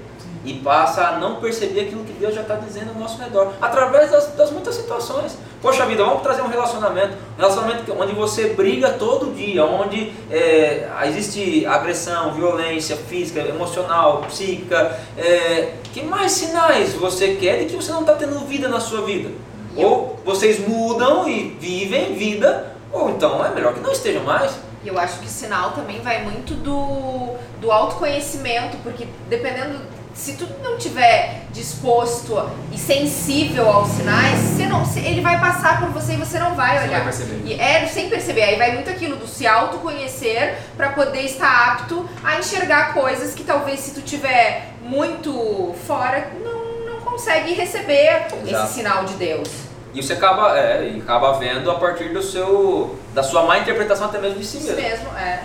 É, aquela história que o sol nasce todo dia, isso é uma prova que Deus está com você todo dia. É, eu trago muita ideia de, de, de vida mesmo, de coração que bate, porque eu tenho um, esse tímpano meu é perfurado, né? E aí, o que aconteceu? Uma- quando eu vim morar em São Carlos, na filosofia, aqui é, é aquelas estações loucas, né? E na época tinha um frio muito mais intenso do que faz hoje. E me doía muito o ouvido. E um dia eu, eu desci na. saí do meu quarto com muita dor no ouvido, fui pra capela. Lá na capela eu sentia muito forte assim, de colocar a mão no meu coração e, e sentir meu coração bater, né? E aí eu sentia é, naquele momento assim, uma experiência de oração de que Deus dizia assim, eu te amo, eu te amo, eu te amo, em cada batida do meu coração. Porque às vezes a gente está tão ocupado com as dores que a gente tem que a gente acaba não sentindo a nossa vida. E Deus age na nossa vida. Deus não age tão somente num único momento ou numa única situação, é no todo da nossa vida. É por isso que Deus nos perdoa sempre, porque Ele não leva em conta um momento, Ele leva em conta o todo da nossa vida. É, é muito maior do que o que a gente pode imaginar e pensar. né? A gente quer resolver problemas, quer apagar fogo aqui, apagar fogo ali, mas não. Conta pra gente algum- alguma experiência com Deus que você teve, é, fora essas que, ou de repente alguma que está no livro que você não contou agora pra gente, que você pode falar, nossa, Deus realmente está aqui e eu estou tendo essa experiência com Deus. Minha de vida foi. é, o meu pai morreu quando tinha dois anos de idade, né? Morreu num acidente de carro. E eu, na minha infância, assim, eu não conseguia superar isso. Então, chegava é, final de ano, festa, dia dos pais, final de ano, era horrível, porque sempre tinha que entregar é, o presente pro, pro tio que era motori- motorista né, do ônibus, que era um cara legal, entregava para ele a cartinha, é, ou para um tio, é, não era meu pai. E ano novo, Natal, ano novo, era sempre na casa da minha avó. E a hora que começava a estourar fogos, o pessoal se cumprimentar, eu corria, ia pro quarto da minha avó, entrava debaixo da cama e ficava lá chorando, chorando, chorando. Sempre quem entrava no quarto era minha mãe, me tirava debaixo da cama, me punha no colo, me abraçava e dizia, eu tô aqui, eu sou sua mãe, sou seu pai. E depois, quando eu fui fazer esse encontro, esse TLC, tive uma experiência muito bacana de entender que Deus, é, muito embora eu não tivesse meu pai, Deus nunca deixou de ser um pai para mim. E quando eu fui fazer um retiro de carnaval, é, que foi ali que eu recebi, eu me senti tocado a ser padre mesmo, né? Porque eu, ali movido pelo retiro, eu, eu chorava muito e queria um discernimento para minha vida, né? É, eu entrei na capela e eu abri a Bíblia no livro de, de Mateus, onde tem aquele texto bíblico que é o primeiro chamado de Jesus a Pedro, Tiago e João. E, e eu lendo o texto, eu, me via muito no texto e no momento que eu li que Jesus diz assim para Pedro, Tiago e João, né? A partir de hoje, é, eu, vocês serão pescadores de homens. Não mais, né? Não são mais pescar peixe, serão pescadores de homens. Naquele momento eu desabei e aí me veio o ditado, né? Filho de peixe, peixe é porque o meu pai morreu nesse acidente depois de uma pescaria. Gostava muito de pescar. As histórias do meu pai, todas que eu conheço, são de pescaria, né? Porque diz que ele pegava peixe na toca, aquela coisa toda, né? E então, assim, a hora que eu li, de hoje em diante eu os farei pescadores de homens, aquilo para mim, assim, foi uma das experiências mais reais de que eh, Deus estava falando comigo, né? Pela sua palavra, assim, me senti muito tocado por aquilo. E eu eh, sempre vivi a minha vida dentro do seminário, minha vida como padre, nesse intuito assim de conquistar as pessoas para Ele, né? porque não é para mim. As pessoas é, muitas vezes se identificam com o meu discurso, muitas vezes é, gostam das coisas que eu falo, da forma que é, eu, eu, eu conduzo a oração, mas não é, é, é para levá-las para Ele. Porque eu vou passar um dia, é, eu não vou estar mais aqui, mas aquilo que eu semeei, plantei no coração das pessoas, eu espero que fique esse amor por Deus e que elas se sintam amadas por Deus como um dia eu me senti, a ponto de curar essa, essa ausência do meu pai, né? essa falta do meu pai na minha vida, de entender esse lugar de Deus na minha vida. E as pessoas, você é, vê hoje, né, às vezes é, adolescentes que, que falam, que, né, que questionam a Deus e tudo mais, assim, mas não é sobre uma questão de colocar Deus no nosso intelecto, é uma questão da gente viver essa experiência de oração, que a gente só pode fazer quando a gente se, se abre para fazer esse caminho também. Todas as vezes que Jesus foi questionado acerca de quem ele era, ele dizia o quê? Vem caminhar comigo. Sim. E no caminho é que a gente descobre, que a gente conhece. É, eu vejo Deus hoje exatamente como você falou. É, é, uma das coisas, né? não é exatamente só isso, não vou é, extrapolar nesse assunto, mas para a gente ser feliz, Deus é uma ferramenta a mais que a gente tem para ser mais feliz com quem não conhece, tá? É, então, assim, eu vejo a tua história, cara, ser pai para mim me toca, velho, de uma forma absurda, sabe? Então, quem não tem pai, cara? Você é, é. imagina, né? É. Se você se coloca do outro lado e você. Eu não tenho pai, por isso que eu tô falando. Cara, é, é assim. É, não, eu, eu, fico pensando em quem não tem pai? Você não teve pai, eu quero ser pai para toda a eternidade? Sim, sim. É outra vida, cara. É e, é, e é algo muito forte, né? Porque é uma figura forte, o pai, a mãe, né? São figuras que representam a nossa história mesmo, né? Seja ela qual, qual for, porque também a gente tem, é, graças a Deus, referências de bons pais, mas há pessoas que têm uma referência muito mal de pai, né? E também se dá por aí, às vezes, a, a decepção, inclusive com essa, com essa figura né, de, do próprio Deus, né? Porque a gente tem essa ideia de Deus que é pai, mas é, né, como é que é? Deus é pai, mas também é mãe, né? Porque pra mim, da mesma forma que minha mãe tirava debaixo da cama, me dava um abraço e dizia assim, eu sou sua mãe, sou seu pai, pra mim Deus também diz a mesma coisa, né? Eu sou seu pai e também sou sua mãe. Eu estou aqui junto, né? É porque é aquele que nos ampara, caminha com a gente, né? Então acho que foi uma das experiências, assim, pra mim, muito significativas, que marcaram mesmo a minha história, né? E minha mãe sempre muito presente né, nesse processo. Minha mãe muito criativa, é, sou de uma família muito simples. É, eu me lembro, minha mãe não tinha é, dinheiro para pagar o passagem de ônibus, e aí ela inventou uma história, porque a gente ia a pé, da onde meu pai construiu uma casa, onde a gente foi morar depois, é, e minha mãe quem terminou a casa, e ela era longe do trabalho da minha mãe. Então a gente passava uma grande avenida a pé. E ela dizia, tinha uns barrancos na avenida. Né? Ela falava assim, ó, vamos mais cedo hoje, porque a gente vai ver o tatu sair da toca. Nem tatu tinha, não tinha nada, nunca vi nada nenhum. Mas é, e tempos depois, voltando de férias do seminário, estava na casa da minha mãe, deitado no colo dela no sofá. E ela, ela veio com essa história, ela falou assim, você lembra que a mãe levava você, tá, tava vendo tatu? Falei, então, não tinha tatu nenhum. A mãe não tinha 70 centavos para pagar a passagem do ônibus. Contava uma história. E contava uma história para poder. Né? Então, assim, essa criatividade da minha mãe, essa força da minha mãe, da minha irmã também, que eu fui, né, cresci com as duas, né, minha mãe e minha irmã, assim, que são as duas mulheres da minha vida que eu sou extremamente apaixonado. E apaixonado pelas histórias delas, pela luta delas, né? Que me motivou também a lutar, né? todas as vezes. Eu, quando eu comecei a trabalhar, eu não queria trabalhar na fábrica. Você entrava na fábrica, fechava aquele portão, aquilo me dava um negócio, cara. E eu pensava, minha mãe trabalhava no, era técnica de enfermagem, no posto de saúde, conversando com gente. Minha irmã na creche, as crianças brincando. E eu lá, passando um E aí eu, eu chorava, chorava minha mãe, falava assim, ah, eu quero ir embora, eu quero sair do, do trabalho, não quero trabalhar, não sei o que lá, E minha mãe, não, vai ficar, vai ficar. E aí, nesse retiro aí, a gente escreveu uma carta para os pais e os pais mandavam uma carta pra gente, né? E aí minha mãe mandou uma cartinha pra mim, toda bonitinha, falando, coisa linda. Nossa, eu chorei. Aí no final da carta estava escrito assim, observação, sobre o trabalho, a vida é isso aí. Ponto. não, não tinha, minha mãe sempre Vai assim. continuar. Trabalho. No dia do, do velório do meu pai, eu lembro como se fosse hoje, assim, foi na casa da minha avó, é, lá em Jaú, o pessoal tem uma mania quando vai fechar o caixão perguntar, né, se mais alguém quer ver.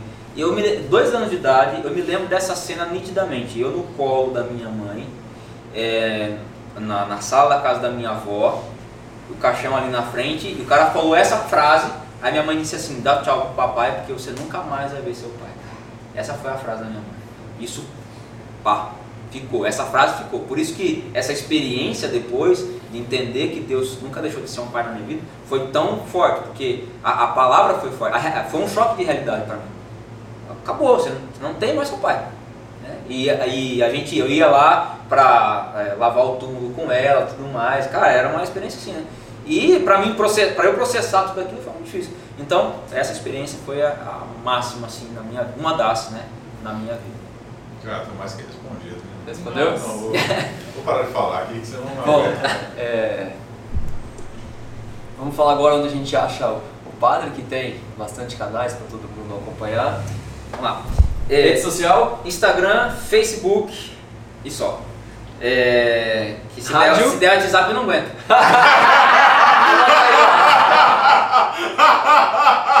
Aconselhamento online, tá? ele tem um grupo, vou dar o número aqui, peraí.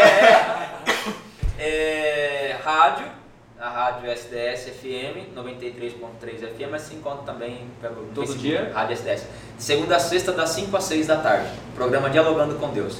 É um happy hour, só que tem o lance da fé também, né? Sim. É, pelo nome a gente já imagina. É uma coisa ali. É. De conversa, Dialogando com Deus, é, no SOS Oração, né? É, Na paróquia. na paróquia São Nicolau de Fli, De quinta-feira. de quinta-feira e também encontra lá pelo YouTube, é, Spotify, Facebook, Instagram, SOS Oração. É o SOS Oração, para quem não conhece, Vale a pena. vale muito a pena. Vale a pena. Você E na tá padoca do padre também. na padoca do padre também. É. todo dia. Eu não tô lá todo dia mais. Mas você pode ir lá comprar sim. seu pão, comprar seu café. Não é ele que vai fazer o cappuccino. Eu fiz dois meses isso aí. É, isso é verdade. Fiquei lá todo dia, acordava às 5 da manhã. E, a- e as missas que você celebra na paróquia toda quinta. acorda às 5 da manhã. Na quinta, entro o às SOS, aí no sábado às isso. 19 horas, no domingo às 8, às 10 e às 19 horas no domingo. Na paróquia você tá Na paróquia São Nicolau. E na terça-feira também às 19h30 sou eu. Galera, Posso fazer uma última pergunta? pode. A gente se emociona com muita coisa aqui, com esse assunto família, Jesus, pai e tudo mais, família. É muita emoção. O que, que te emociona hoje? O que que, ou por última, ultimamente, o que, que tem te emocionado? O que, que tem pegado forte em você? as histórias das pessoas. Assim, porque muita gente que é, hoje, antes a, a questão de um aconselhamento, de uma confissão, ela era meio que, como é que eu posso dizer, automática. Ah, eu tenho que confessar e eu vou lá.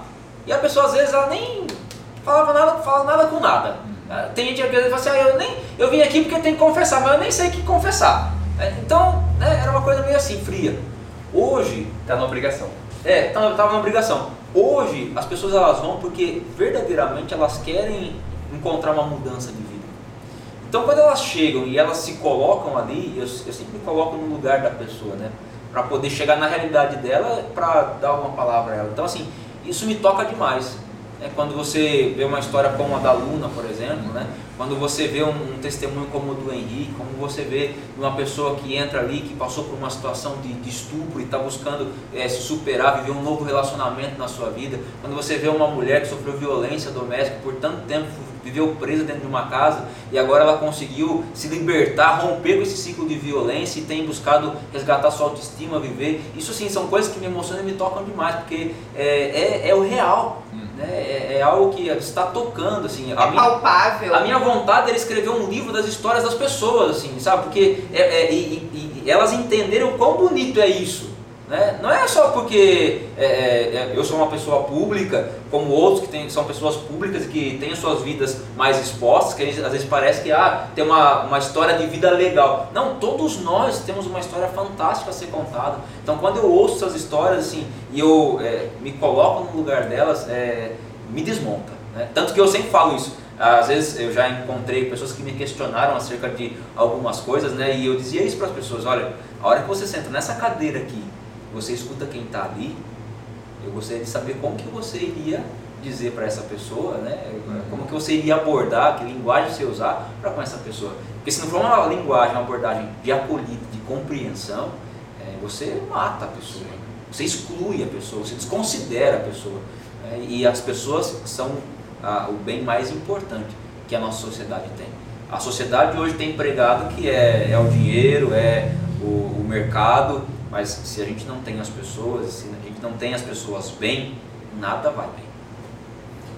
Legal. É isso aí? É isso aí. Eu quero. Mais alguma pergunta? Não. Eu acho que vamos ter que Assim, convidá-lo um novamente. monte de pergunta, né? Mas ele precisa vir mais umas duas, três, É, quatro vezes. Padre, é um tá- você já está mais que convidado para vir mais vezes aqui para Próxima. Bora? É, eu quero agradecer, mas antes da gente finalizar, eu quero pedir. Aproveite esse canal que a gente tem. Nos dê um- uma bênção, uma. Vamos lá. É para qual câmera? Essa aqui? Tá no eu? Que chique, gente.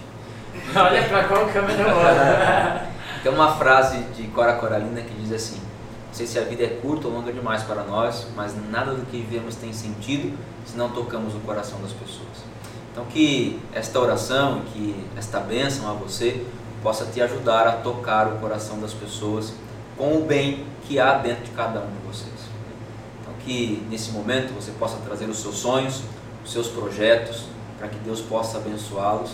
Que você nunca se esqueça que você não está só. Deus te acompanha, Ele está com você. Tudo em Deus, tudo com Deus. Tudo aquilo que a gente quer reter nas nossas mãos escapa pelos dedos e a gente sofre demais. Mas tudo aquilo que a gente aprende a colocar nas mãos de Deus, a gente tem para sempre, porque nas mãos de Deus está. Então que o Senhor te abençoe e te guarde, te livre de todos os perigos e te dê a paz. Em nome do Pai, do Filho e do Espírito Santo. Amém. Coragem! Coragem. Bem, Aqui, ó. Hoje, hoje Tudo bem, meninas? eu posso dizer que hoje foi um programa especial. cara. Que foi, isso? foi Ó, demais. coração. Hoje foi Não especial. dava nem vontade de interromper ele falando, Não, dava. porque é tão bonito ouvir ele falando que dá vontade de ficar. Obrigada, gente, pela oportunidade de Tá vendo? entrevistar. Não, sério. Obrigado, Isa. Obrigada. Obrigado, Isa. Kika, valeu. Obrigada, gente. Will? Obrigada. Cara, ó, eu sou um cara que não me emociono fácil, mas depois eu continuo a falar, vai. Entendeu? É, Valeu. Lipe, padre. Deus obrigada. abençoe, eu que agradeço. Amém. Obrigado. Obrigado. Galera, valeu. Corre que chega. Tchau, tchau. Valeu. Beijo. Caraca, eu achei que